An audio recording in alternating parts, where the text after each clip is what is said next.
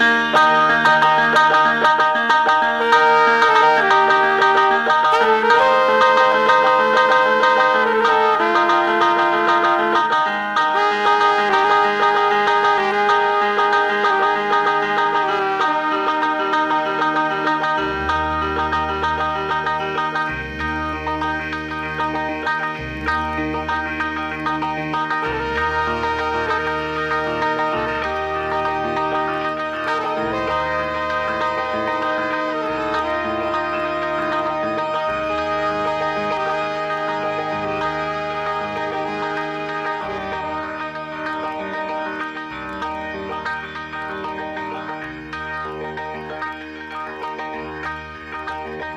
Cuando la ciudad se aquieta, seres sigilosos salen de sus madrigueras y toman el aire de Radio Semilla. Noches Conejas es un programa que, a partir de lecturas, reflexiones, música y otras hierbas, hurga lo más profundo de la noche para acompañar ese día que se termina.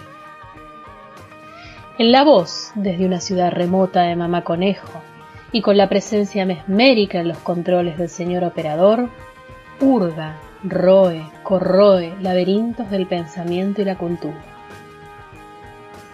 Conejos que abrazan la noche y, expectantes en el éter, aguardan un amanecer distinto. Conejos sociables, tímidos, curiosos, sean bienvenidos al aire de Radio Semilla.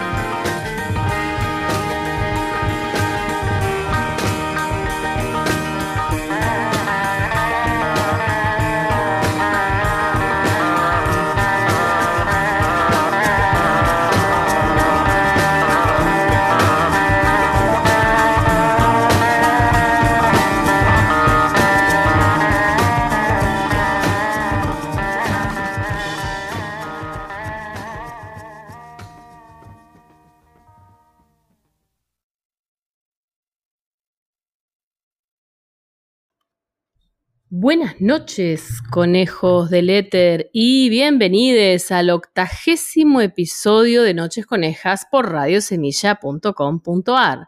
En la voz desde una ciudad remota de mamás conejo y bajo los controles misteriosos, psicodélicos y mesmerizantes del señor operador, les acompañaremos en este día viernes que se termina en ciudades cada vez menos habitables y aguardaremos en comunidad un amanecer en el que todo pueda ser distinto. Queremos recordarles nuestras vías de comunicación y de retransmisión. Nuestro Instagram, mamá.conejo, las redes sociales de Radio Semilla, la página radiosemilla.com.ar, las retransmisiones a cargo de nuestras páginas amigas Pulso, Barritando Enfermería y Vegana Vaga, quienes nos permiten llegar a seres distintos a los conejos. Nuestra cuenta de correo electrónico nochesconejas.gmail.com y recordarles que este episodio, los pasados, aquellos que vendrán, así como los especiales de Mamá Conejo, están disponibles en nuestro canal de Open Spotify y archive.org que lleva el mismo nombre del programa. El programa de hoy va dedicado a todas aquellas existencias que se ven amenazadas por ese fuego que devora todo a su paso y por la indiferencia de aquellos indolentes que deciden matarnos lentamente todos los días, pero también a las resistencias de comunidades humanas y animales que nos muestran que un camino distinto es posible. A ellos y a ustedes, por supuesto, queridos oyentes, va dedicado el octagésimo episodio de Noches Conejas por radiosemilla.com. Señor operador, cuando usted disponga de curso al inicio del programa. Muchas gracias.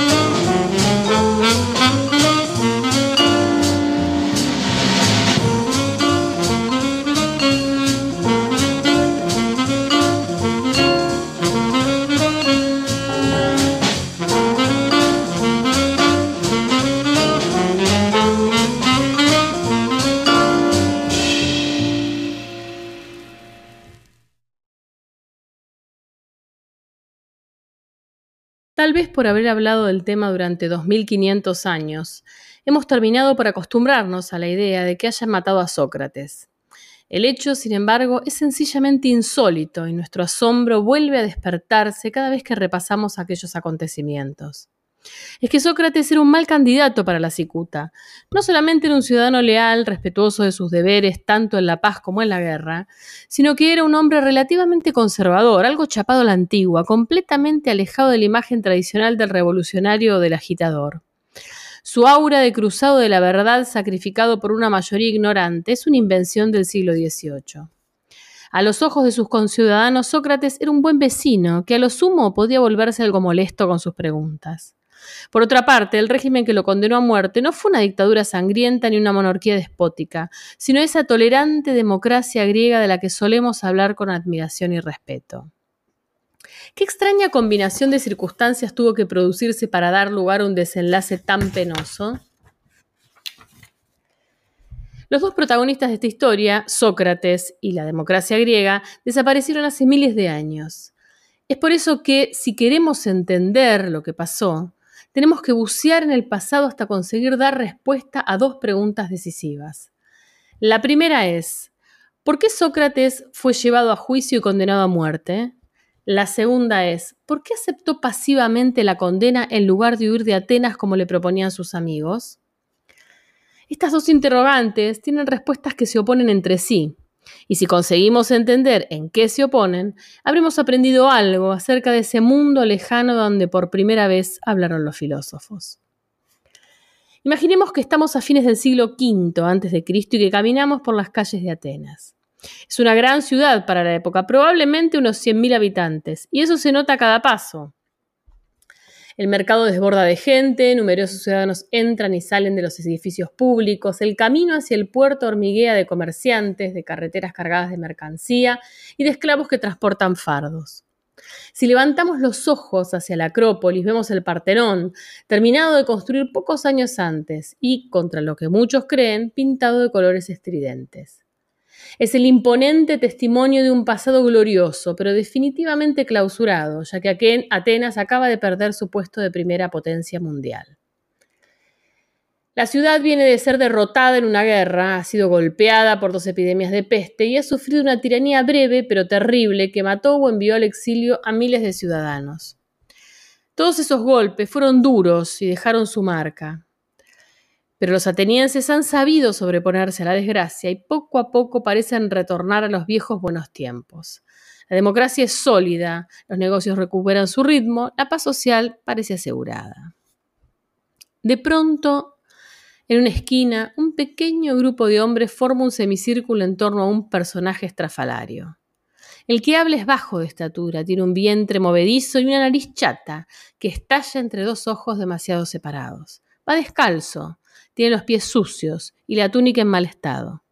En una palabra, es todo lo contrario de esos griegos apolíneos que nos muestran las estatuas. Ese hombre gesticula, mueve los brazos, señala impertinentemente con el dedo. Sus interlocutores pasan de la risa a la confusión, del interés a la furia, pero en ningún momento dejan de escucharlo. La mayoría de ellos son jóvenes bien vestidos y de físicos cuidados. Cualquier ateniense los reconocería como hijos de ciudadanos ricos, y cualquier ateniense diría ante ese cuadro, ahí está Sócrates insistiendo con sus molestas preguntas.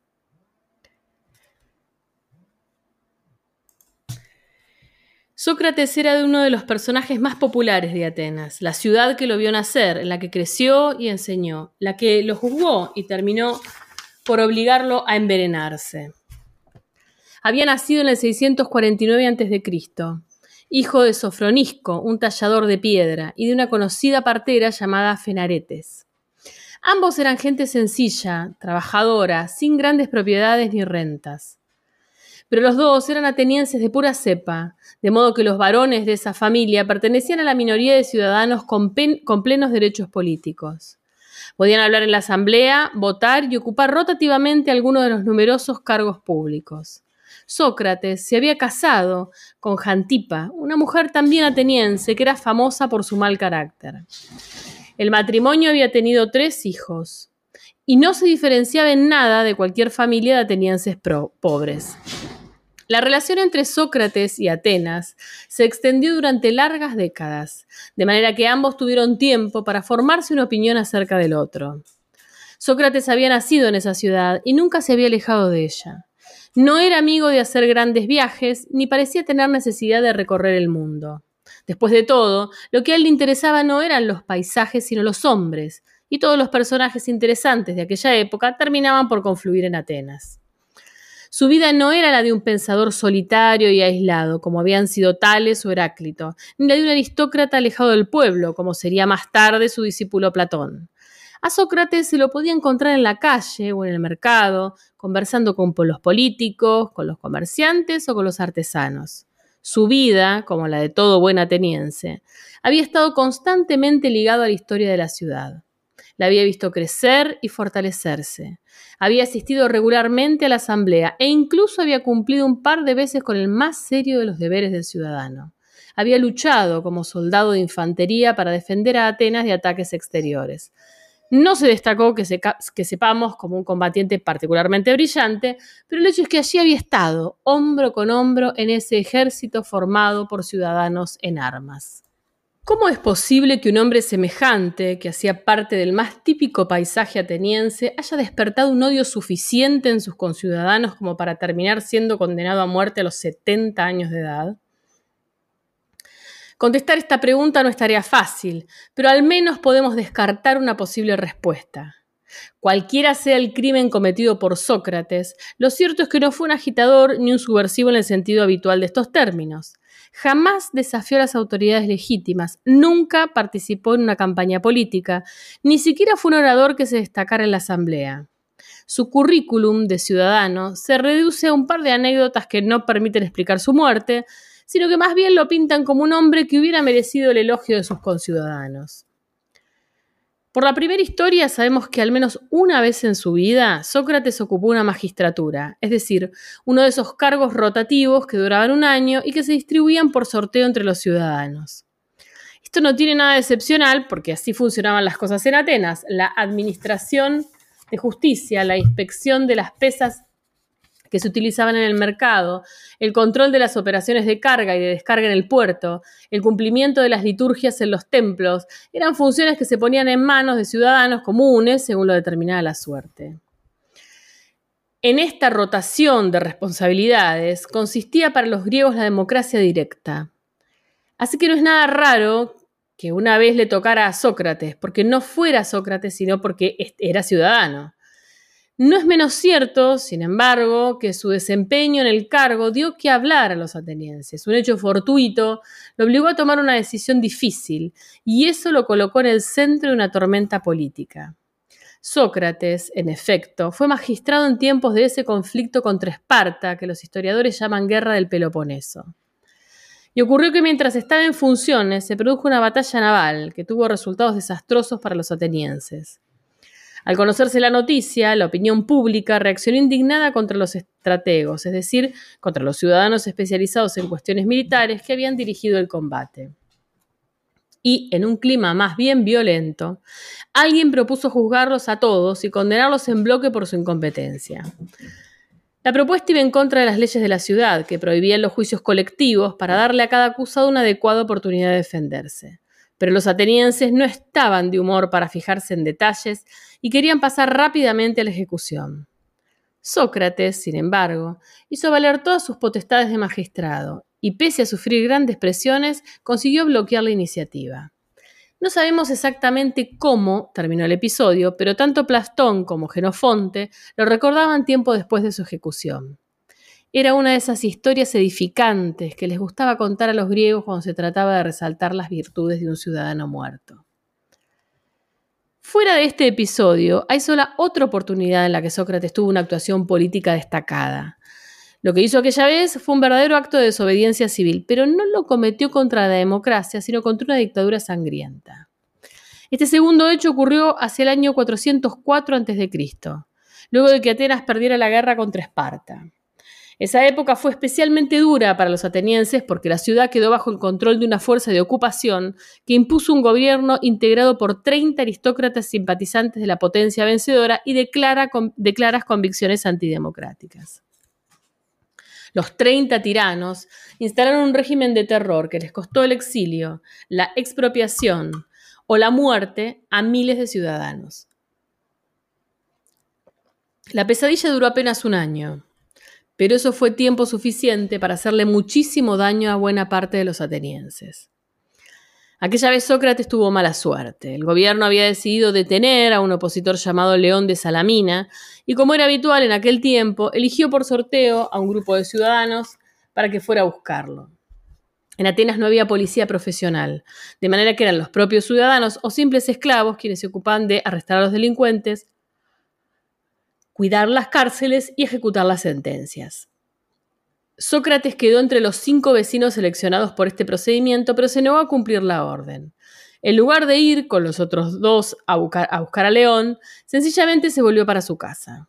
Por lo que sabemos, ese acto no tuvo mayores consecuencias para él, aunque bien pudo haberle costado la vida.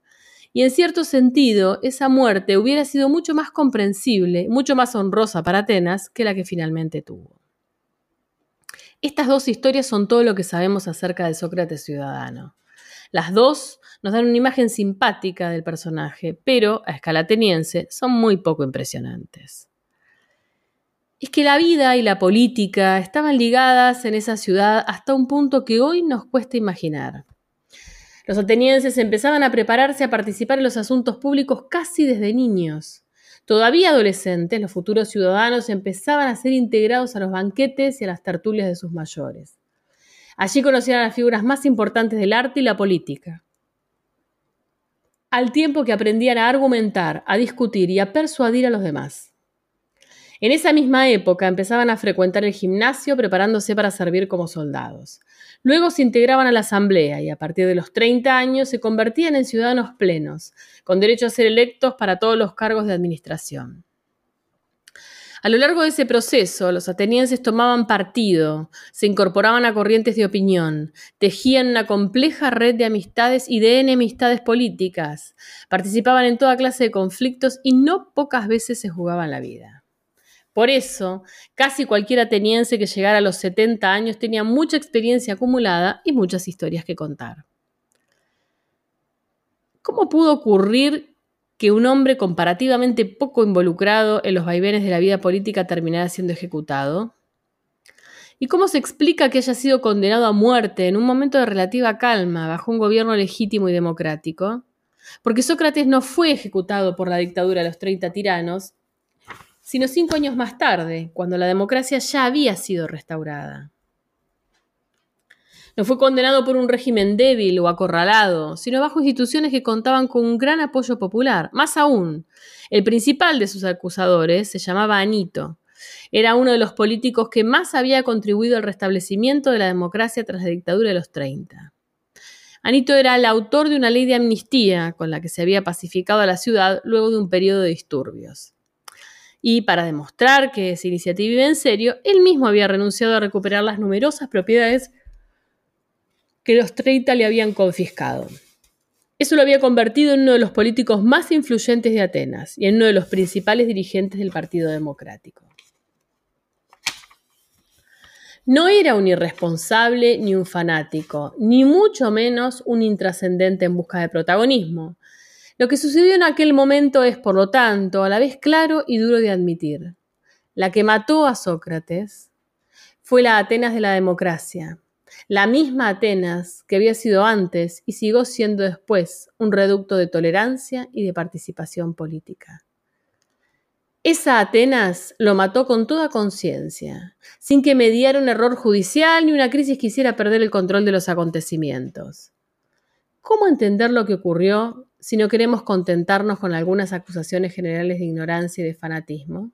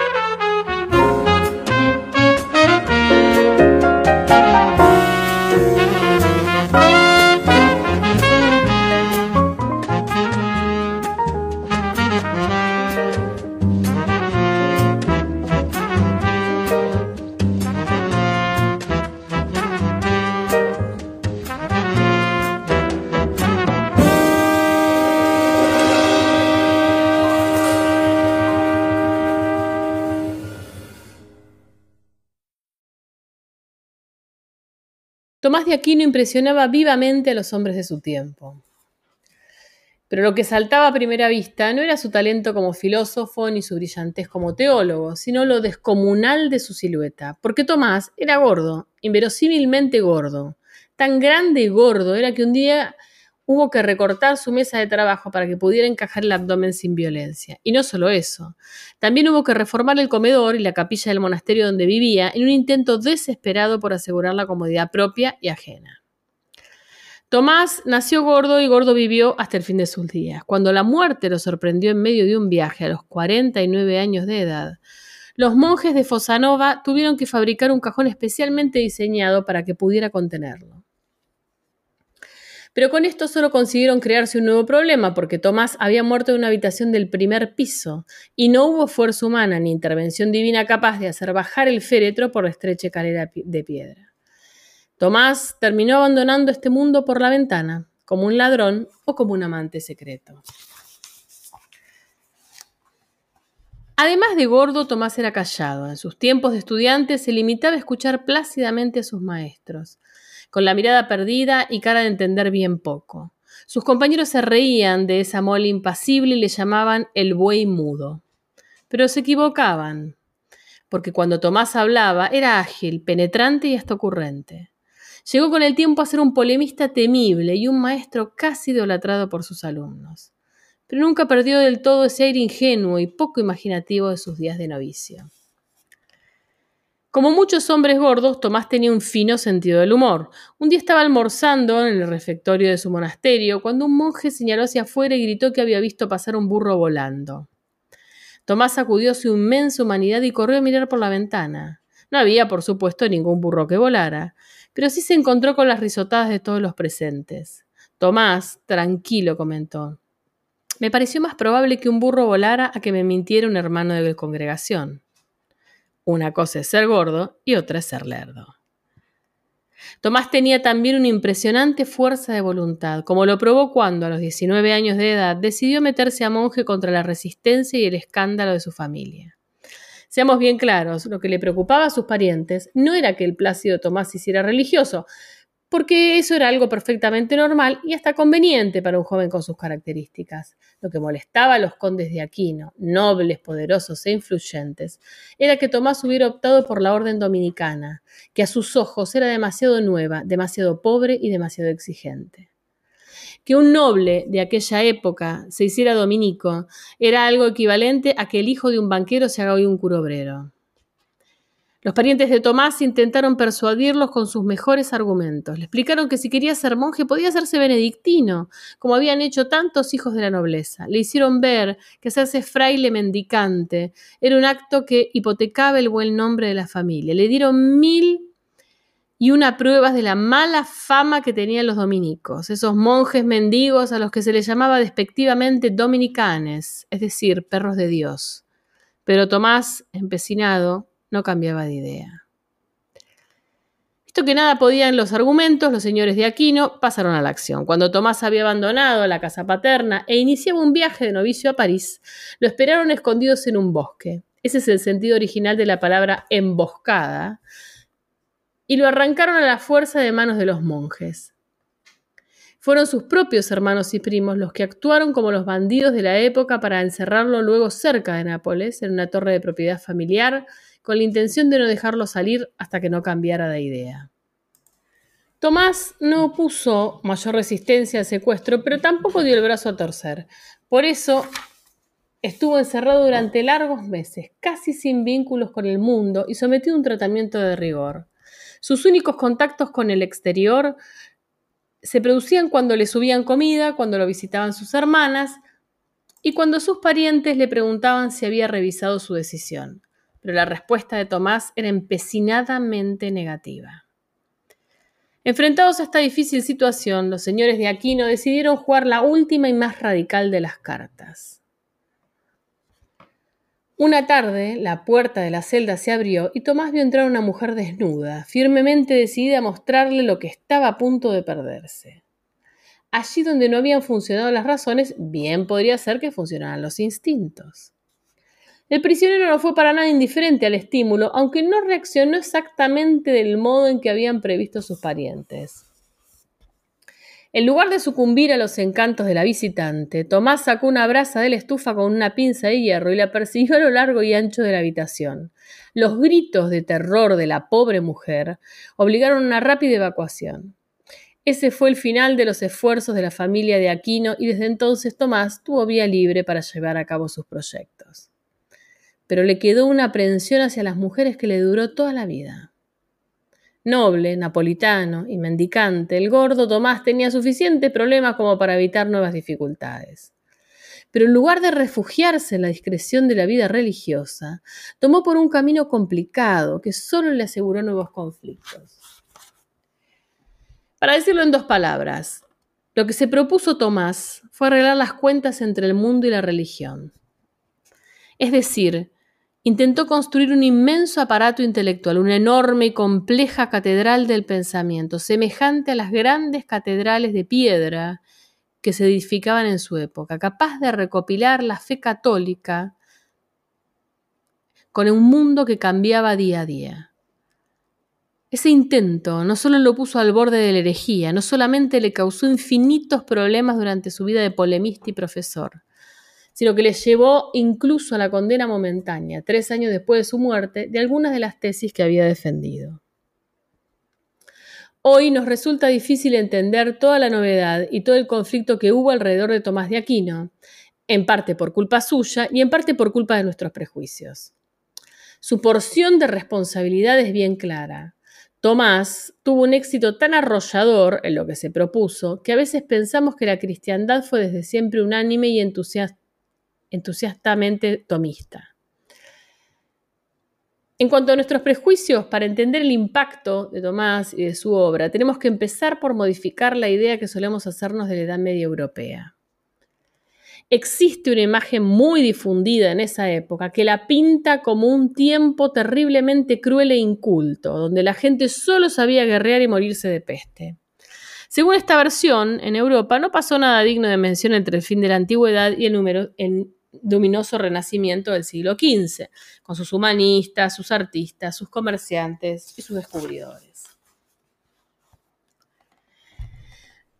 Puede que esta imagen de la historia sea atractiva, pero ocurre que es completamente falsa.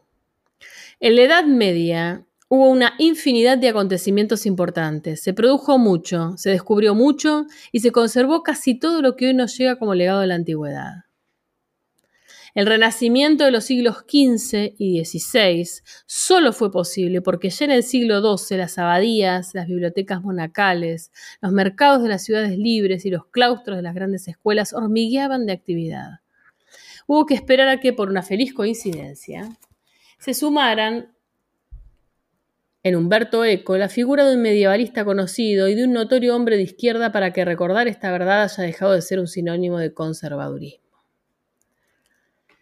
Si la Edad Media fue una época mucho más interesante que lo que se suele creer, el siglo XIII fue el momento más interesante de la Edad Media.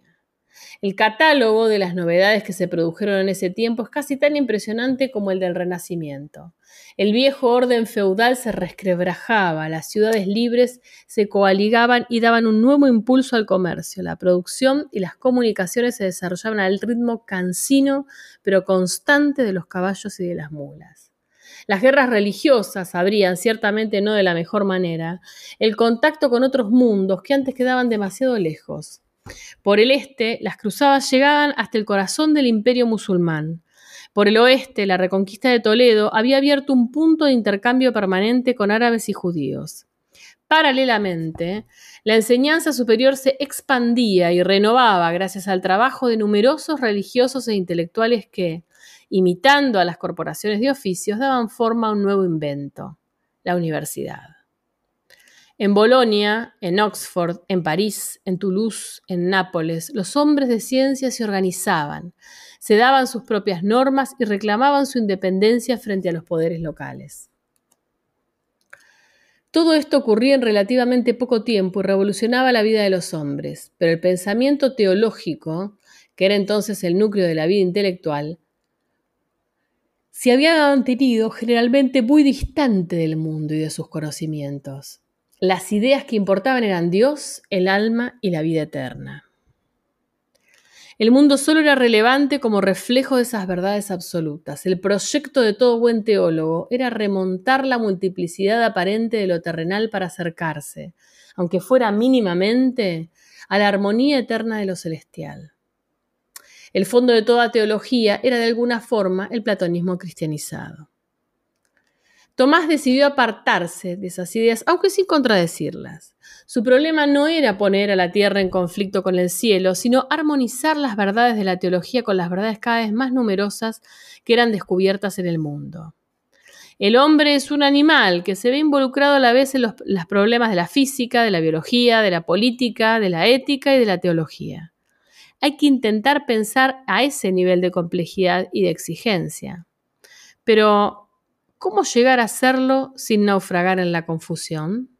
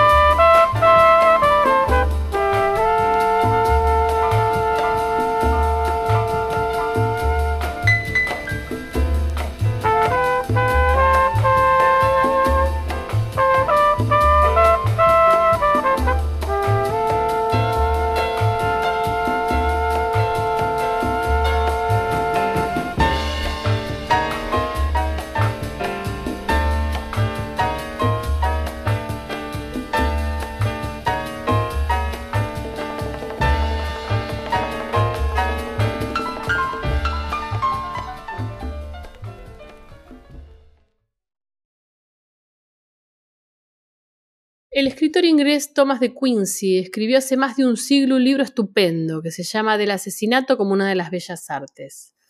Su tesis es que la maldad alcanza para matar a un hombre, pero hay que agregar mucho talento si se pretende cometer un crimen memorable. Todo asesinato es un acto brutal y digno de reprobación, pero solamente algunos de ellos, cumplidos con el cuidado de un artista, han quedado grabados en la memoria colectiva. Esos son los grandes clásicos del crimen. Cualquiera puede aparecer en las páginas policiales de la prensa, pero no cualquiera consigue un lugar de honor entre el Andrew y Jack el Destripador.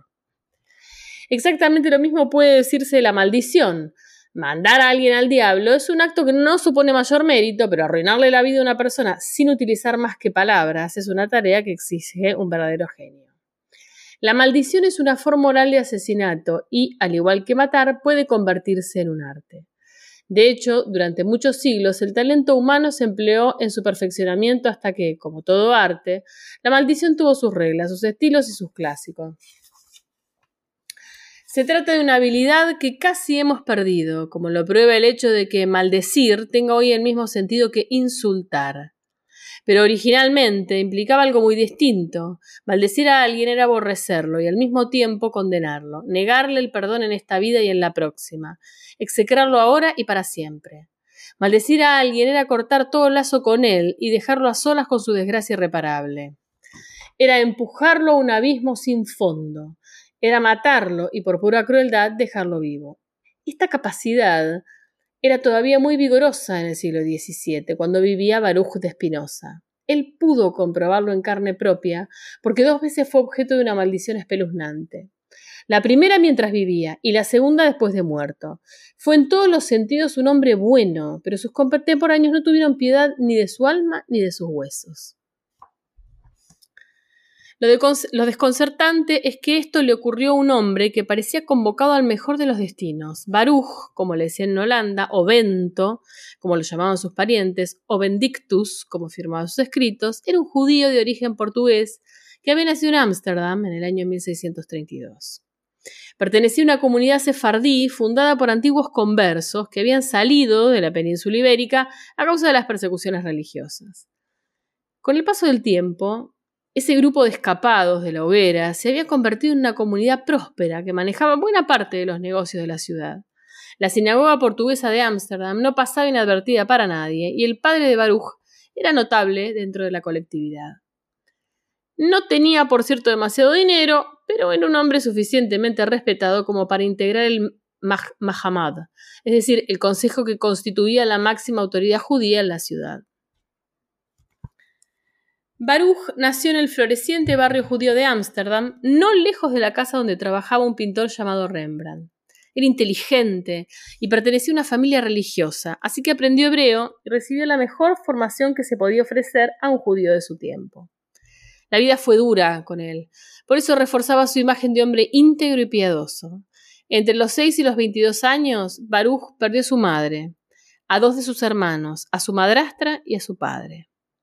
Las enfermedades parecían ensañarse con su casa y con su propio cuerpo, pero el acoso de la muerte no consiguió destruirlo. Baruch hizo frente a la desgracia y no escapó a ninguna de las obligaciones que caían sobre sus hombros. Con el hermano que le quedaba vivo fundó una sociedad comercial, Bento e Gabriel de Spinoza, que se dedicaba a la importación y exportación de fruta. No le fue maravillosamente bien en los negocios, pero hacía lo que todo judío honrado debía hacer. Además visitaba regularmente la sinagoga, pagaba sus limosnas y asombraba a la colectividad porque conocía de memoria todo el texto hebreo del Antiguo Testamento. Con poco más de 20 años, era un hombre admirable y una gran promesa para su comunidad. Sin embargo, y contra todo pronóstico imaginable, Spinoza terminó sus días aborrecido y aislado, definitivamente exiliado de este mundo, víctima de una maldición terrible que lo persiguió hasta la tumba. Y nada de esto ocurrió porque su imagen de hombre honesto y piadoso fuera falsa, sino precisamente porque era cierta. Espinosa fue hasta el final de su vida un hombre recto y profundamente religioso. Eso, en eso no defraudó a quienes lo conocían desde niño, pero tenía además una cabeza poco común, que tal vez contra sus propios deseos lo alejó irremediablemente de la ortodoxia compartida por los suyos. Su religiosidad siguió caminos que lo enfrentaban a las creencias comunes, y en aquel tiempo esas eran cosas que no se perdonaban fácilmente. El problema de Spinoza no fue que no conociera la Biblia, sino que la conocía demasiado bien. De hecho, estaba tan familiarizado con ella que tomó algunas libertades inconcebibles para la época. El Antiguo Testamento era un texto sagrado para judíos y cristianos, pero era además un documento literario, entre otros documentos literarios, y podía ser estudiado como tal. Además de los ojos del creyente, estaban los ojos del científico. Mirando las cosas de esta manera, Baruch hizo un análisis de los textos bíblicos como nadie había hecho hasta ese entonces. Señaló contradicciones, atacó varias interpretaciones clásicas y se enfrentó decididamente a la tradición argumentando por qué Moisés no podía ser autor de la Torá. Todo esto era suficiente motivo de escándalo, pero en realidad la parte era la parte sencilla del problema. Lo verdaderamente grave era que Spinoza había empezado por apartarse del punto de vista del creyente y finalmente había perdido las ganas de volver a él. En los hechos, Baruch había cortado con su religión y cada cosa que decía lo ponía en conflicto con ella. Encontraba insostenible la fe en los milagros porque iba en contra de las leyes naturales. Afirmaba que la noción de una vida después de la muerte era injustificada y acusaba las leyes del judaísmo de ser indefendibles y arbitrarias. Los rabinos de Ámsterdam estaban espantados con esta evolución. No solamente ocurría que un destacado judío se alejaba de las creencias compartidas, sino que esto acontecía en una comunidad especialmente sensible a los problemas de ortodoxia religiosa. La colectividad de Ámsterdam, en efecto, estaba conformada principalmente por antiguos marranos, es decir, por judíos venidos de Portugal y España, que tenían en su pasado la mancha de haberse convertido temporalmente al catolicismo. Esta conversión había sido muy frecuentemente arrancada a la fuerza, pero el hecho innegable era que estos hombres habían vivido como católicos buena parte de su vida y sobre todo que durante ese tiempo habían perdido todo vínculo con la tradición y las enseñanzas judías. Esos hombres que habían sido católicos por fuera y judíos por dentro corrían ahora el riesgo de ser judíos reconvertidos con un fondo secreto de catolicismo. Pero un antiguo marrano, y aún su hijo, vivía toda la vida con una sospecha de heterodoxia colgada al cuello. La comunidad judía de Ámsterdam no era el lugar más adecuado para proponer ideas extravagantes, y tampoco el momento era el más oportuno, porque esa colectividad acababa de vivir un caso de herejía que le había conmocionado hasta los cimientos. Durante la adolescencia de Spinoza, el Mahamad había tenido un largo conflicto con el portugués Uriel da Costa, un antiguo católico y judío reconverso que negaba la existencia de la vida más allá de la muerte. Da Costa había discutido largamente con los rabinos, había sido condenado dos veces por el Mahamad y otras tantas veces había sido rehabilitado pero los intentos de entendimiento desembocaron en un fracaso y el conflicto terminó de la peor manera. El hereje fue azotado en la plaza pública y vencido por la humillación, se suicidó. Con ese antecedente todavía fresco, lo que menos querían las autoridades era un conflicto abierto con un hombre como Espinosa. Por eso lo invitaron a discutir en privado y apelaron a todos los argumentos inimaginables para apartarlo de sus ideas heterodoxas pero confirmaron que el joven Bento era un polemista temible, y se convencieron de que una discusión pública tendría resultados catastróficos. Lejos de debilitar su herejía, el debate la fortalecería. Llegados a esta conclusión, los miembros del Consejo se propusieron al menos ocultar la apostasía. El conflicto con Da Costa les había enseñado que era mejor adoptar una actitud flexible y negociadora antes de conmover a la comunidad con un nuevo proceso de impiedad. Más valía un hereje en privado que un nuevo escándalo público, especialmente si el desertor era el hijo de un antiguo miembro del Mahamad. De modo que le ofrecieron a Barujo una pensión de mil florines a cambio de que se mantuviera como miembro de la comunidad y se dejara ver de vez en cuando en la sinagoga. Por supuesto que se equivocaron. Spinoza no aceptó ningún arreglo económico y adoptó por una posición todavía más firme en la defensa de sus convicciones. Estaba apasionado con ellas y no quería cultivarlas solas, muy al contrario, pretendía divulgarlas y discutir abiertamente con quienes se lo opusieran. Las autoridades del Mahamad habían perdido toda autoridad moral ante él, y el argumento de que sus ideas podían hacerle daño a la colectividad le parecía indefendible. El verdadero daño, sostenía Baruch, consistía en negarse a escuchar la voz de la razón.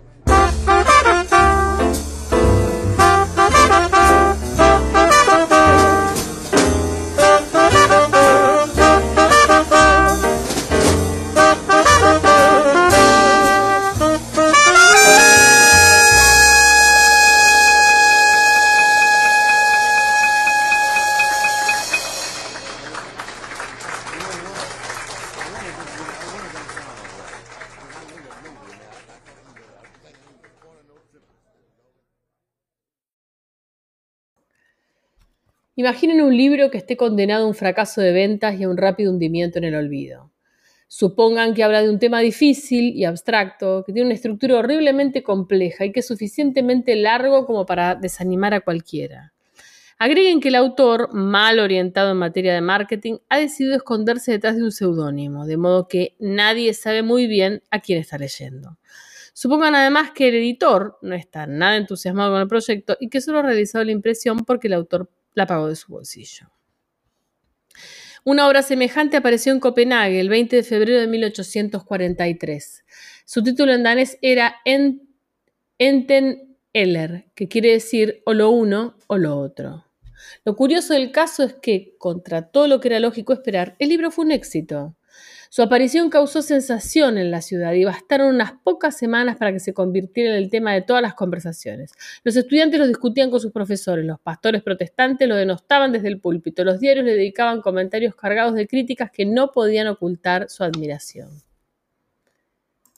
Por supuesto que todo Copenhague se preguntaba quién había escrito esas páginas cautivantes, porque la capital danesa era todavía una ciudad de poco más de 100.000 habitantes de aire distinguido, pero provinciano, donde todo el mundo se conocía y creía saber lo que podía esperar de sus vecinos. Pero la aparición de Enten Eller había hecho quizás había hecho trizas esa sensación. Acababa de aparecer un genio escondido y nadie podía dar con su nombre.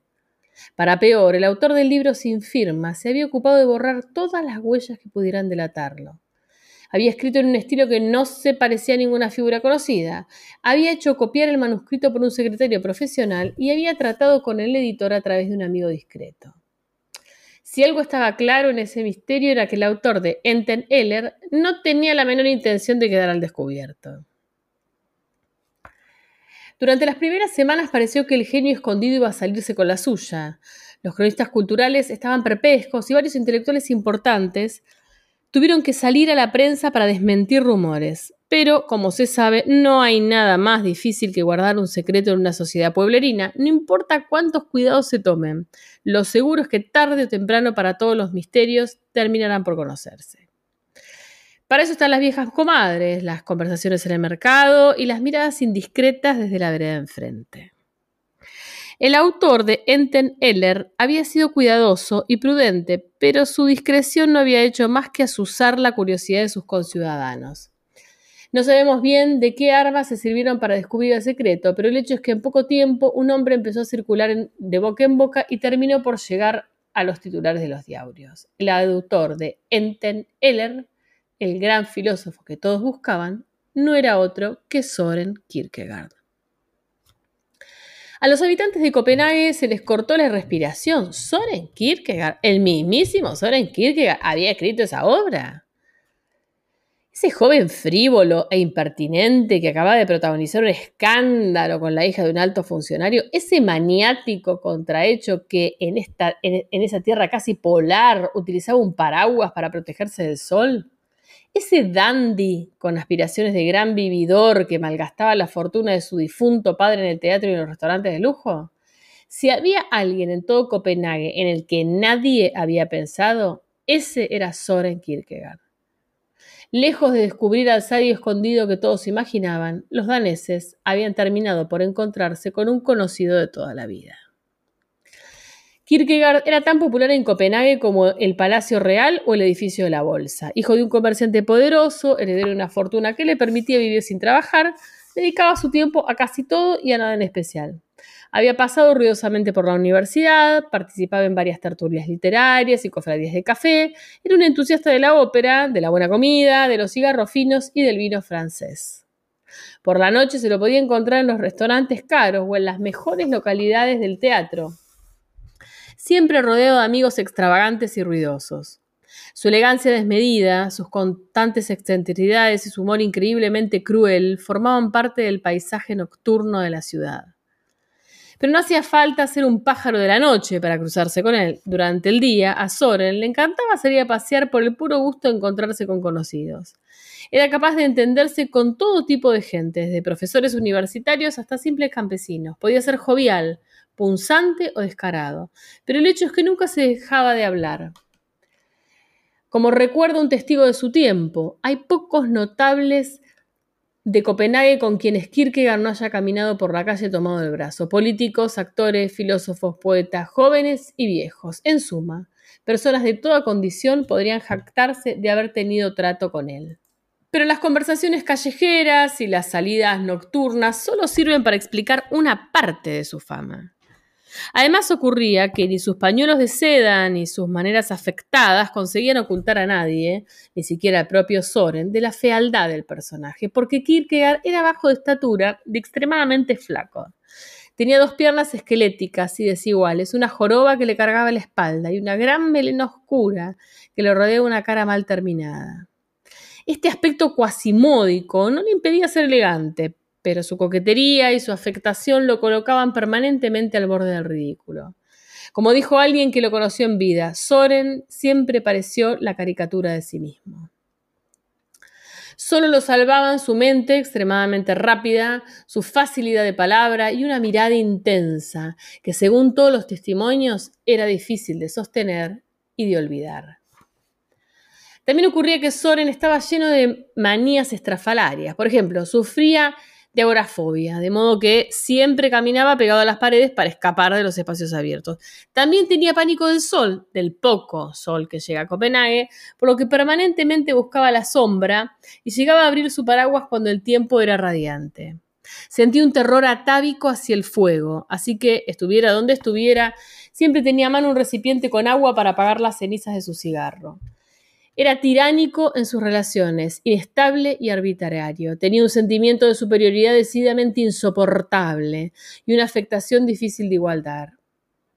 Nada de eso, sin embargo, le impedía hablar peste de sí mismo, frágil, delgado y débil, físicamente desprovisto de casi todos los atributos que permiten pasar por un hombre completo delante de otros, melancólico, enfermo del alma, profundamente deficiente en muchos sentidos. Solo una cosa me ha sido dada, sin duda para que no estuviera completamente desarmado, un inmenso discernimiento.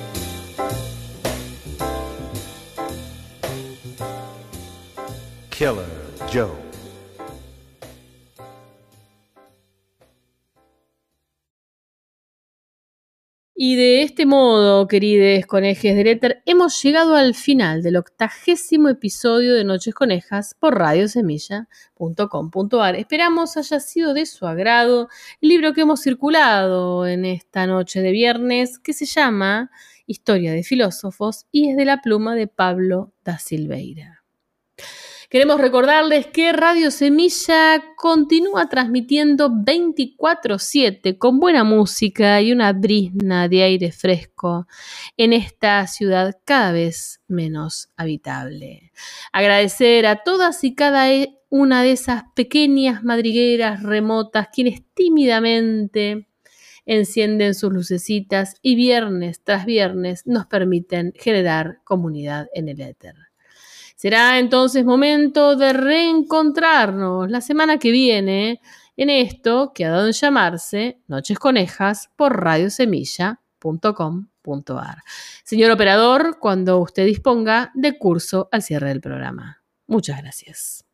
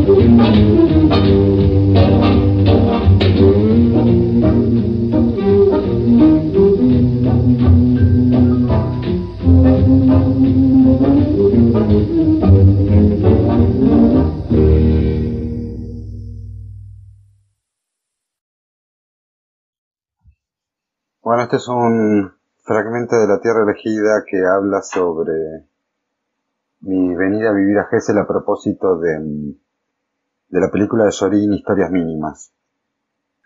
Sé que aquellos que parten hoy a vivir al interior del país van en busca de la pequeña historia en lugar del gran relato, de la dignidad en lugar del triunfo, de lo que vale en lugar de lo que cuesta. Vivo desde hace unos años en un pueblo junto al mar de la costa atlántica, la mayoría de sus habitantes viene originariamente de otro lugar, le hace grandes ciudades, y llegó acá en busca de otra vida, una vida mejor, una vida más digna, una vida que se parezca más a la vida.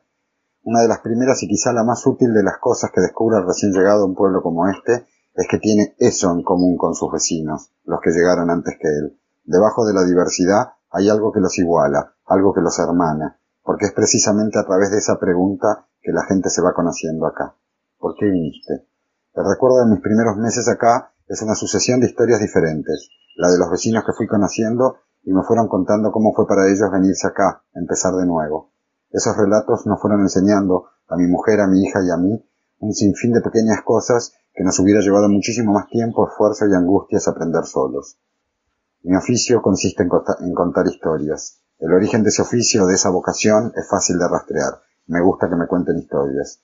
Pocas cosas me gustan más desde que era chico. Pocas cosas me han enseñado más desde que tengo uso de razón. La historia, con mayúscula, está en todas partes, porque estamos rodeados de historias. Los desvelos cotidianos de cada uno de nosotros, nuestras pequeñas historias, conforman la historia del lugar donde vivimos, y así se construye la historia con mayúscula, generación tras generación. Cómo contamos la historia y cómo escuchamos la historia que nos cuenta.